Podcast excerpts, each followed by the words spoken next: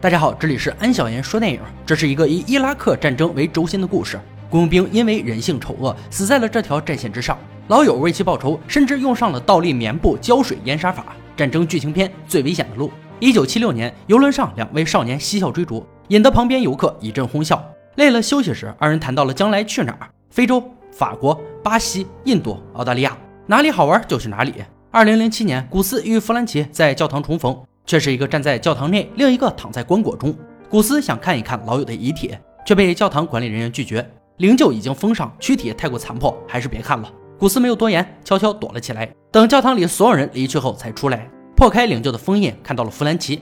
管理员没有说谎，尸体零零碎碎。古斯费了好大劲才找到他的手，紧紧握住。葬礼上，女友交给古斯一个包裹，是他的战友杰米送来的，让他务必交给古斯。另一边，上司沃克到来。称弗兰奇在九月十七号死在爱尔兰之路上，那时他要去巴格达机场接一个记者，途中被恐怖分子伏击致死。古斯询问了很多细节问题，问得越深，沃克越难以招架，最终只能含糊其辞地告诉众人，弗兰奇就是在错误的时间出现在了错误的地点。还有一件事，沃克向弗兰奇妻子瑞秋索要一部手机，说是弗兰克向一个伊拉克司机借的，但瑞秋并不知道这件事。这部手机其实就在杰米送来的包裹里。坐在沙发上，古斯回想起往事。那是一个静谧的午后，古斯向弗兰克发出邀请，去伊拉克当雇佣兵，每个月一万英镑，不收税。弗兰克当然不会拒绝。一想到这儿，古斯就痛苦无比。如果自己没把他带到那个战场上，弗兰克又怎会失去生命？遗物从战场上有到家里，瑞秋痛恨古斯，恨他将丈夫带到伊拉克战场上，恨他离开自己却没有带回弗兰克，恨他与弗兰克在伊拉克分享一个女人，恨他还活着，弗兰克却死了。与瑞秋分别后，古斯找到一名伊拉克人。冒充记者破译手机里的信息，有一部分是原主人的照片，还有两个视频。第一个是手机原主人的家庭聚会，第二个是这家人被雇佣兵屠杀。视频中的弗兰克愤怒不已，与他滥杀无辜的队友发生争吵。朋友看完这段视频很是恼怒，雇佣兵在他的国家肆意横行，却无人管制。他恨雇佣兵，甚至胜过恨军队。记录这个视频的时间是九月一号。古斯意识到弗兰克的死有蹊跷，立刻联系战友汤米请求帮助。他现在在警局工作，肯定能查到九月一日的事件记录，还得找到杰米，那家伙一定知道些什么。哦，对了，还有弗兰克在视频中破口大骂的尼尔森。汤米听到这个名字后有些惶恐，他不想和尼尔森打交道，那人太他妈残暴了。古斯也生气了，提醒汤米，他和自己都欠着弗兰克的情。此言一出，汤米不再多说，刀子嘴豆腐心的瑞秋来找古斯了，带来了弗兰克的身份牌和一些骨灰。老实说，她都有些嫉妒丈夫和古斯的感情。弗兰克去伊拉克不是为了钱，而是为了和古斯在一起。声称发现第一个弗兰克事故的承包商给瑞秋寄来两张照片，照片上面车子被炸得面目全非，牵动古斯回想起了战场上的场景。爆炸过后，伊拉克民众从废墟中挖出人家尸体，从垃圾桶中翻出人家尸体，大兵们忙着虐待儿童，找寻快感，把街上的平民当做活靶子。不仅仅是雇佣兵这样做，美国大兵也不例外，甚至更加凶残。古斯见过他们审讯一个男人，拿电棒电他。把他浸在水池里淹个半死，这种事儿是没人管的。你问为什么？因为不流血就不犯规。他们曾闯入一户人家，那家人拥有果园，美国人威胁他们不提供信息就铲平果园。于是家里的老人抱住果树不放，但坦克还是进去了，将果树连根拔起。坦克的喇叭里还放着爵士音乐。于是古斯走了，离开了那处战场。汤米查询了九月一号的记录，正是弗兰克与尼尔森执勤，还有三个哥伦比亚男孩。他带着瑞秋再次找到伊拉克人。看到了雇佣兵屠杀平民家庭的视频，听了那部手机里的其他录音，是两名遇害男孩母亲打来电话时的录音，焦急的语气完全能够听出他有多么的着急。但他的两个儿子还是死了，就死在他打电话来的时候。瑞秋难以接受这样的事实，古斯告诉他，光凭这些去下结论是不对的。那些看上去无辜的孩子，过去三年内引爆了无数简易爆炸装置，杀害了不知道多少自己的兄弟。可怜之人必有可恨之处，当务之急是查清楚弗兰克的死因。汤米的短信传来，查到了执勤那天三个哥伦比亚人的名字，正是十七号和弗兰克一起被杀的男孩。也就是说，尼尔森是唯一的幸存者。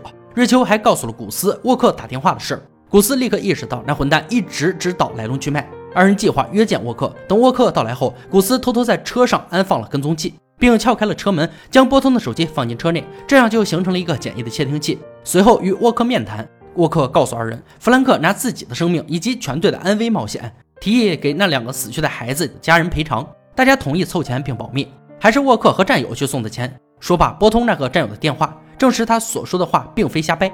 谈话结束，双方分开。古斯立刻回到车上，拿起手机进行窃听。沃克果然是来骗他们的，目的很简单，找到那部手机。古斯通过朋友打探到一些消息，尼尔森和弗兰克发生过争执，就因为弗兰克捡起来的那部手机。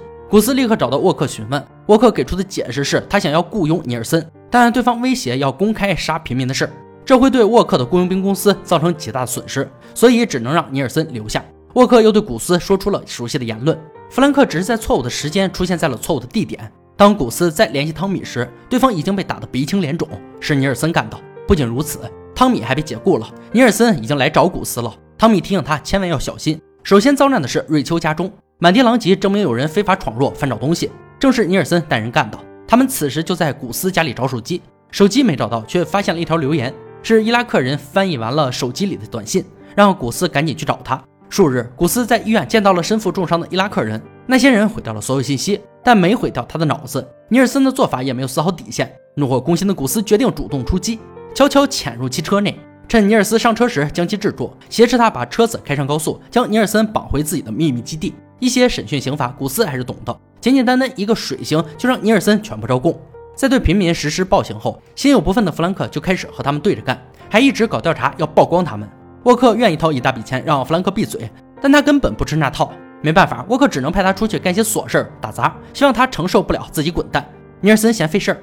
故意将弗兰克去爱尔兰之路的情报泄露出去，招致恐怖分子动手将其干掉。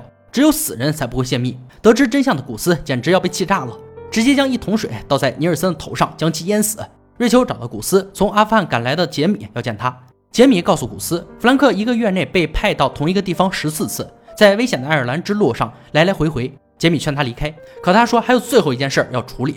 也是那个时候，弗兰克将手机交给了杰米。至于尼尔森所说的，也并非完全相信，因为他找来泄露情报的那人，在弗兰克出事的前一周就被人割了喉咙，不是尼尔森，那就是剩下装作无辜的沃克了。开完会，从公司走出的沃克等人回到车上，就看到方向盘上有张纸条，上面写着那句他对古斯说了很多遍的话：错误的时间，错误的地点。紧跟着，汽车爆炸，宛如弗兰克被炸死的情景。